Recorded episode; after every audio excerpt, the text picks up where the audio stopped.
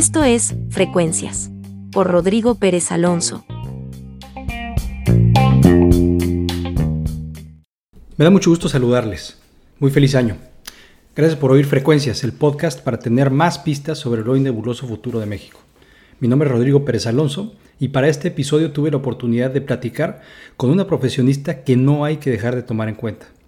La doctora Aloja Meave, especialista en radiología cardiovascular, encargada del área de resonancia magnética del Instituto Nacional de Cardiología y quien ha sido una de las guerreras en la línea frontal de la lucha en contra del COVID-19.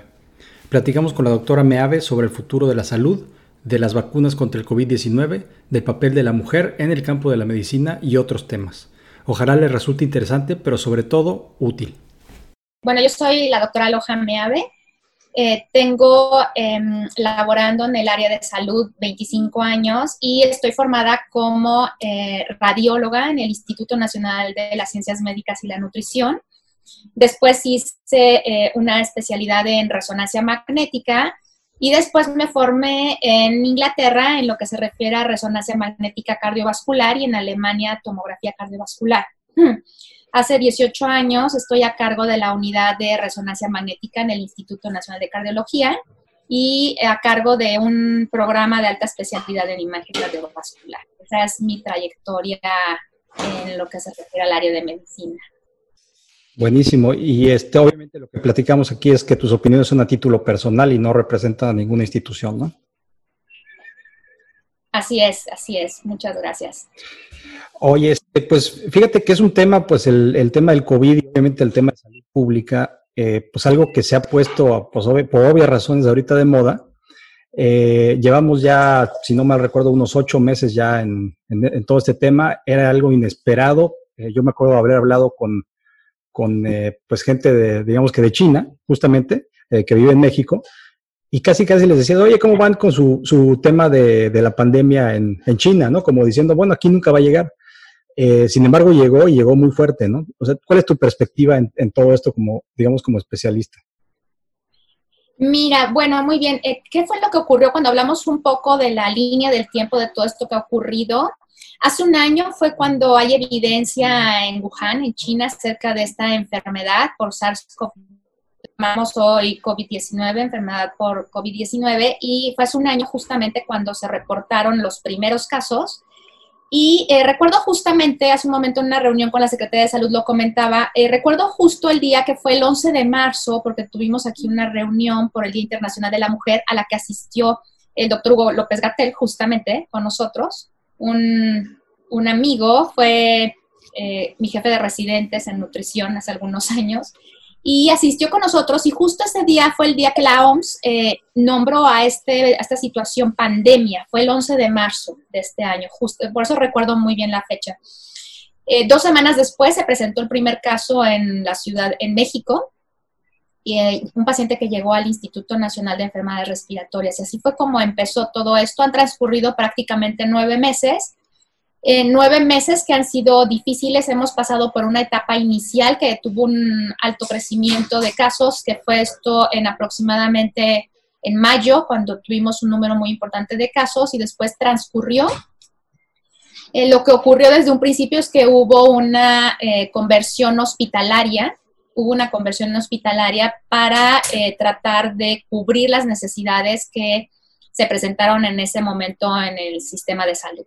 Entonces, bueno, han pasado nueve meses desde entonces y ahorita nos encontramos en un momento complicado, un momento que ya se tenía previsto que iba a volver a, crecer de manera importante justamente cuando llegara el invierno y es justamente lo que está ocurriendo.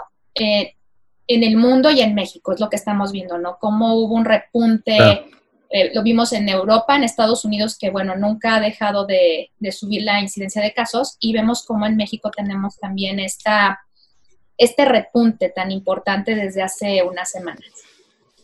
Eh, oye, y, fíjate que ahorita que, hablas de, pues digamos, de este repunte, eh, pues la, al menos en la Ciudad de México se, emitió esta alerta o este estado de emergencia, por así decirlo, de eh, por COVID-19. Este, se hablan, pues hay cifras aquí de ciento, si no mal recuerdo, 120 mil muertos al día de hoy que estamos grabando esto, que es el... Em, ¿era algo que ustedes ya prevían, o sea, preveían y, tenían en, este, en su radar o eh, los ha, digamos que los ha ido superando la realidad? Mm, bien, creo que no, mm, creo que desde un principio se supo, desde la evidencia de los primeros casos en nuestro país, lo que vimos en las instituciones de salud a nivel público y privado fue que esta era una enfermedad que, em, que definitivamente era una enfermedad importante porque se transmite de una manera muy fácil, hay una transmisión muy, muy importante. En, en la comunidad y creo que eso ya era un punto con el que teníamos que tener mucho cuidado Hoy se conoce cuál es la forma como se conduce esta enfermedad y vemos que lo que produce en las personas es eh, una respuesta inflamatoria muy, muy importante. Y eh, aquí el tema que preocupa un poco es que aún no sabemos quién va a ser la persona que se va a complicar, que va a tener un cuadro severo de moderado a grave. Este es el punto que quizás ha dificultado mucho el manejo de los pacientes es muy difícil el, predecir quién va a ser el que se va a complicar. Quizás un punto que se llegó a mencionar como que hacía que nuestra población fuera muy vulnerable era el que en nuestro país tenemos eh, hábitos muy complicados en lo que se refiere a términos de salud. Sabemos que tenemos una población con eh, una alta incidencia de, em, de, obesidad. Tenemos, somos uno de los países con em, un problema de obesidad muy importante en, mujeres, en hombres. Sabemos que tenemos un problema muy grave en lo que se refiere a pacientes diabéticos, a, pacientes con enfermedades crónicas. La primera causa de muerte en nuestro país, y bueno, no solo en nuestro país, en el mundo, son las enfermedades cardiovasculares asociadas a todos estos, a estos factores de riesgo. Entonces, bueno, eh, pensé que tenemos una población con problemas de obesidad, con problemas de diabetes, pues también no nos ayuda mucho Em, y, favorece también el que existan este tipo de complicaciones, ¿no? Algo que se vio desde un principio en esta enfermedad es que las personas más vulnerables son las personas mayores, las personas mayores de 60 años, que esto fue algo que se tomó en cuenta desde un principio y, eh, se trabajó bastante tratando de informar sobre todo a esta, a esta parte de la población, pacientes mayores. Sin embargo, hemos visto que también hombres entre los 30, los 40, a los 50 años, hombres y mujeres también se han complicado, han presentado cuadros de moderados a severos en relación a esta enfermedad. Entonces, creo que nadie se imaginó lo que iba a ocurrir hace nueve meses en relación a, una, al número de, de fallecimientos que tenemos hasta la fecha, pero creo que desde un principio sí se tenía evidencia de que era una enfermedad, que una enfermedad grave una enfermedad que no tiene un tratamiento como tal determinado, es decir, un tratamiento eficiente y sin una vacuna. Entonces, eh, no se puede, no existe un tratamiento perfecto, ni existe la manera de evitarlo. Entonces, creo que ya con esos dos puntos, bueno, nos, ponían como en un estado de alerta definitivamente. Y bajo este contexto, los puntos claves justamente para tomar en cuenta son los de prevención, que creo que son sobre los que nos debemos de centrar, justamente. Claro. Oye, y, eh, bueno, además de pues todo este efecto que ha tenido sobre la economía, etcétera, digamos que este, este podcast, eh, pues me gusta hablar mucho hacia el futuro, ¿no? Eh, ¿Tú cómo ves para, digamos, áreas de oportunidad a raíz de esta pandemia del COVID-19? Eh, para el futuro. Es decir, eh, se tienen que hacer ajustes en algunas partes del sistema de salud. Eh, los propios profesionales de la, de la, medicina, como tú, pues este, tienen que ajustarse a ciertas nuevas, digamos, realidades. Porque aquí me viene a la mente, pues, digamos, me acabas de decir, tu especialidad no es exactamente el tema del COVID o el tema de infectología, pero te has tenido que ir ajustando justamente a esta realidad. Eh, entonces, ¿cómo ves tú los retos desde el futuro, ah, digamos, ante todo esto? Eh, fíjate que justamente siendo mi área eh, a la que me dedico justamente en lo que se refiere a enfermedades cardiovasculares y justo como te comentaba, siendo nuestro país uno de los países con mayores problemas en relación a temas de enfermedades crónicas, Eh, creo que definitivamente, justo como te lo decía ahorita, el punto clave es la prevención. Y entonces, pensando en esta enfermedad y en enfermedades que vamos a ver en un futuro, por supuesto, el tema de prevención es un área de oportunidad clave en nuestro país. Es un área que no se ha trabajado. Algo que hemos evidenciado con esta enfermedad es que nuestra población no tiene hábitos de salud adecuados, no existen hábitos de prevención. Entonces, creo definitivamente que en un futuro tenemos un área de oportunidad a trabajar desde la infancia, o sea, eso es algo muy, muy importante. El tema de salud, cuando hablamos del tema de salud tenemos que centrarnos en el factor familia, es decir, los hábitos en salud inician en la niñez e inician en un entorno familiar. Es muy, em, es muy difícil que un individuo tenga hábitos de, vida saludable si en su familia no creció con hábitos de salud adecuados. Entonces, estoy convencida de que es en, el, este, en este núcleo familiar en donde inician los, los hábitos de salud. Entonces, algo que tenemos que hacer es reflexionar en torno a esto y pensar si nuestra familia tiene adecuados hábitos alimenticios, hábitos de salud, de higiene en salud en general, si se practica el ejercicio, si se cuida, si hay una preocupación por el peso que tienen los miembros de la familia, qué es lo que comen los miembros de la familia. Entonces creo que en relación a esto tenemos que poner mucha atención y sí puede haber un cambio en relación a esto, hábitos alimenticios, hábitos en relación al estilo de vida, al deporte, el tabaquismo, por ejemplo. En los últimos años ha habido, yo recuerdo cuando yo era joven, eh, era muy habitual, más joven que ahora, era muy habitual el tabaquismo. Y vemos cómo en los últimos 15, 20 años cuando yo era niña era muy normal ver que las personas fumaban en todos lados, ¿no? O sea, es más, mi padre fumaba con nosotras en el vehículo cuando nos llevaba al colegio, ¿no?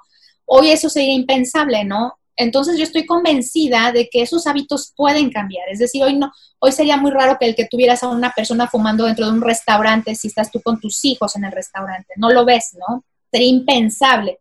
Entonces, estoy convencida de que como se, como se ha trabajado ese hábito del tabaquismo y vemos que ha ido, ha ido desapareciendo en general, esto gracias a políticas que se han aplicado, de la misma manera deben de existir políticas que se apliquen a otros hábitos en relación a salud. Claro, y ese es un tema, eh, si no mal recuerdo, los temas cardiovasculares son el primero o segundo eh, causa de muerte, ¿no? En México, eh, fuera de la diabetes y este tipo de cosas, tú conoces mucho mejor, obviamente, y me puedes decir. Me puedes confirmar. Em, entonces, pues, digamos que la, la cuestión de, este, la cuestión de salud, pues es un tema, digamos, un derecho fundamental para los mexicanos y eh, sin duda alguna, pues en la medida que podemos también prevenir estos padecimientos, pues también se puede hacer efectivo pues básicamente este derecho. En otras palabras, tenemos obligaciones también con nuestra salud, ¿no? Em, y, qué, ¿Y cómo estás viendo tú hacia el futuro cercano, digamos, el tema del COVID-19? O sea, eh, ¿crees que con las vacunas ahorita se van a, va a resolver de, corto plazo el tema de las, eh, del COVID? Te lo pregunto porque antes de que empezáramos este podcast, em, pues me decías que a veces no entiendes por qué la población no está tomando las medidas necesarias, ¿no? Eh, y bueno, quiero suponer, te lo digo porque tal vez me, pasa a mí o me pasa a mi gente, a gente cercana, es que después de un largo tiempo de estar confinados, de estar guardándote, este, eh, de una parte de la población, no digo toda, pues ya estás tan hasta el gorro que decides salir y tomar ese riesgo, ¿no? Entonces, eso puede también eh, activar, digamos, pues mayores infecciones y mayor eh, crecimiento de esta pandemia. Y por otra parte, hay pues muchos sectores de la población, como se dice por ahí, que no tenían la oportunidad de guardarse, tienen que estar activos constantemente porque eh, pues hay que trabajar, ¿no? Eh, obviamente, pues todos tenemos que trabajar em, y hay gente que pues no, no tuvo ese lujo, ¿no? De, de, guardarse algunos días, ¿no? Entonces, ¿cómo ves tú, tú eso? ¿Tú crees que va, va por ahí o, o, es un tema de falta de disciplina? ¿Cómo, cómo lo estás viendo tú? Creo que el tema de las vacunas es una excelente noticia y creo que es un gran logro de la ciencia. Eh, es impresionante el pensar que en solo unos meses de haber iniciado esta pandemia, existe hoy evidencia de varias vacunas posibles que van a ayudar a la población. Esto es algo maravilloso. Esto quiere decir que cuando se emplean los recursos necesarios para ciencia, cuando se, se inyectan recursos a la ciencia, eh, hubo una motivación tan importante ante esta emergencia sanitaria global que al aplicar los recursos y existe el talento suficiente para verdaderamente tener adelantos en la ciencia tan importantes que nos permiten hoy tener vacunas solo nueve meses después de haber sido declarado una pandemia. Eso es algo, es un gran logro de la ciencia. Esto quiere decir que tenemos que apostar a la ciencia, es decir, la inversión en ciencia de manera global y en, los, en nuestro país, por ejemplo, es algo muy, muy importante. Em, quiero mencionar que en relación a las vacunas que van a existir, eh, la mucha gente pregunta, bueno, ¿y te aplicarías la vacuna? ¿Y cuál sería la vacuna que te aplicarías? Y la vacuna que hay que aplicarse es la primera que exista disponible. Eso es algo muy importante. Es decir, la primera vacuna que esté disponible es la que tenemos que aplicarnos. Eso es algo indispensable porque será indispensable que la mayor parte de la población se vacune y esto de manera global para que verdaderamente esto se solucione. Entonces, la primera vacuna que esté disponible es la que debemos de aplicarnos y no olvidar que el que exista hoy una vacuna, existen hoy vacunas es un gran logro de la ciencia y es por lo que debemos de apostar. Y esto quiere decir que en un futuro debemos de, invertir en ciencia y apostarle a la ciencia. Eso es algo maravilloso. Ahora, eso en relación a las vacunas. Ahora bien, em, eh, las vacunas ya están, es un hecho. Sin embargo, eh, no va a ser posible que en los próximos meses de manera inmediata la mayor parte de la población esté vacunada. Eso sabemos que no será real. Entonces, eh, bajo las circunstancias que nos encontramos hoy, el único punto clave por el que podemos eh, salir adelante es el que exista primero una información detallada a la población de cuál es la situación actual, para que la población basado en esto tome las decisiones adecuadas. ¿Y cuáles son la, cuál es la situación actual? La situación actual es que existe una, mm, un alto riesgo de transmisión de esta enfermedad. Es una enfermedad que se transmite de manera muy fácil incluso en las familias. Es impresionante el que veamos familias enteras con COVID. No sabemos quién va a ser la persona que se va a complicar. Es decir, cuando tú quieres COVID, no es, por ejemplo, las personas jóvenes a veces dirían, bueno, me puede dar COVID y me va a dar como un cuadro gripal unos días y se va a solucionar. Esto no lo sabemos. O sea, no sabemos si tú que tienes 32 años o tú que tienes 20 o tú que tienes 45 no te vas a complicar. Eso hoy no sabemos quién es el que se va a complicar. Segundo, em, probablemente eres joven y te contagias, pero tú no sabes a quién vas a contagiar en tu entorno familiar y entonces vemos verdaderas tragedias, ¿no? en donde a lo mejor un joven contagió a sus abuelos o a sus padres y bueno, vemos tragedias familiares, ¿no? Entonces, ¿esto qué quiere decir? Que cualquiera está expuesto a que esta enfermedad sea mortal. Entonces, creo que tenemos que partir de ese punto. Ahora, em, el punto clave es las medidas que vemos que se han difundido, la informa que existe suficiente información hoy eh, avalada por la ciencia en donde lo que nos dice es que las únicas medidas de prevención que pueden solucionar esta situación es el uso de cubrebocas. El uso de cubrebocas es indispensable, el uso de cubrebocas de manera adecuada, el distanciamiento social, que es algo importantísimo. En este momento, justamente que estamos viviendo en la Ciudad de México y en el país en general, el quedarte en casa, ese es algo indispensable. Los que se pueden quedar en casa. Como bien lo mencionaste ahorita, sabemos que la población... Eh, tenemos varios, eh, tenemos varios ámbitos en la población. por ejemplo, la población con la que yo trabajo todos los días y con la que he trabajado los últimos 25 años de mi vida es una población muy vulnerable. Yo estoy en un Instituto Nacional de Salud en donde la población es una población muy vulnerable, es decir, trabajo con la realidad de la población de este país, ¿no? Eh, es gente que vive al día y ese es el 50% de la población de este país, ¿no? Pero entonces, ¿qué sí podemos hacer?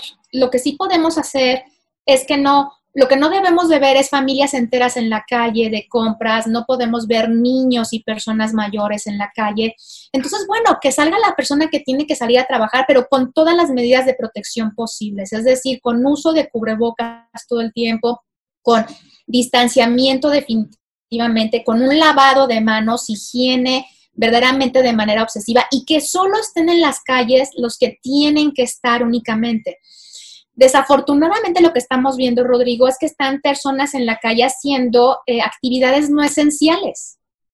Lo que está indicado es que esté en la calle el que tiene verdaderamente que estar, pero hoy vemos gente en la calle realizando actividades no esenciales, como en mercados de comida por las fechas navideñas, como estamos viendo centros comerciales llenos, abarrotados por las épocas navideñas. Estamos viendo reuniones familiares ineludibles, les llaman, en donde ves a, a varios miembros de la familia reunidos en torno a los abuelos.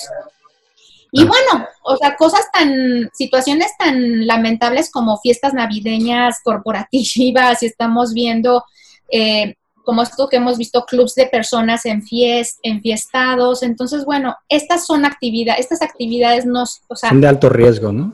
Así es, ¿no? Y que no son esenciales, ¿no? Es donde no comprendemos qué es lo que ha faltado, ¿no? Claro. Oye, y pues, eh, y por, por, supuesto agradeciendo tu tiempo y sé, sé que estás muy ocupada. Eh, Ahora, yo sé que has estado muy activa en el tema de la participación de las mujeres en la medicina, eh, lo que platicamos hace, hace un momento.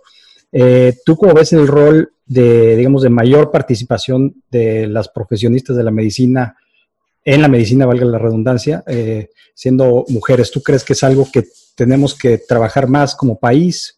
¿Cómo lo estás viendo tú desde tu perspectiva? No, bueno, ese es un tema que me encanta.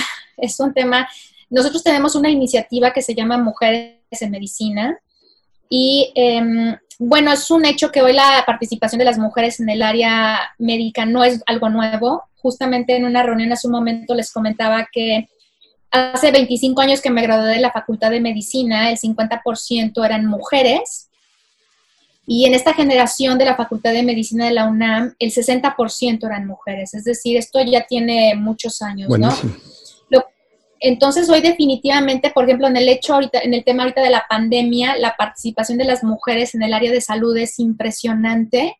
Vemos médicas, vemos especialistas, subespecialistas, enfermería, es decir, el cuerpo de enfermeras que está hoy trabajando en relación a esta área de la pandemia es algo impresionante. Sin la labor de ellas no habría manera de cubrir esto mujeres en todos los ámbitos administrativos y todo lo que se refiere al sector salud, pues la mujer tiene una participación muy, muy importante, ¿no? Y muy, hay mucho talento en esta área.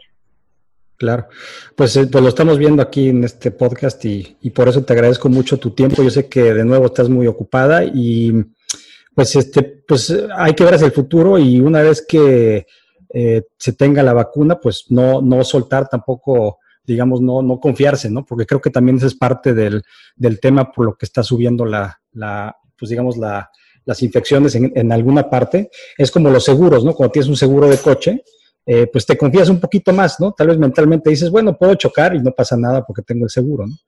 Entonces, eh, pues no hay que confiarse, creo yo, si no sé si coincides ahí conmigo, y, y el futuro para mejorar pues, las condiciones de salud de la población. Muchas gracias a la doctora Loja Meave especialista en radiología cardiovascular, quien nos deja con muchas ideas para reflexionar. Gracias por oírnos, yo soy Rodrigo Pérez Alonso, nos vemos en el próximo episodio de Frecuencias.